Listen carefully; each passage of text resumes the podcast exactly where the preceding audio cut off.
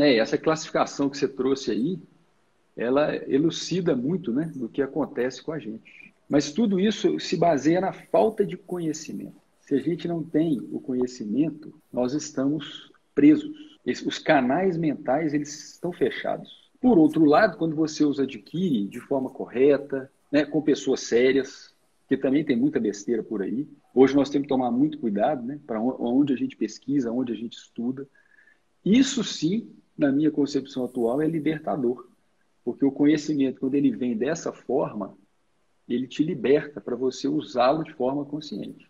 Então, essa sua classificação tem tudo a ver com o que eu também penso. Isso é que é interessante. E, essa, e aí é o que todo mundo quer, quer na vida, na verdade, né? E que eu acho que muitas pessoas se esforçam para tal. É transformar o que você faz e o que você, no caso aqui que nós estamos conversando, né? carreira, investimento, família e o equilíbrio de todos esses campos da vida, que é o mais importante, né? Nós não estamos aqui só para investir, ou só para estudar, ou só para ter família, ou só para viajar. Nós temos que equilibrar os pratos. Já lembra do circo que a gente via lá quando a gente era criança, né? Pelo menos nós, né, Rogério, nessa idade que estamos, né?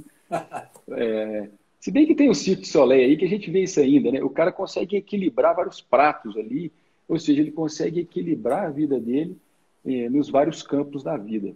Isso é libertador. Eu acho que isso que nós temos que buscar, essa forma consciente né, de ser e de aprender.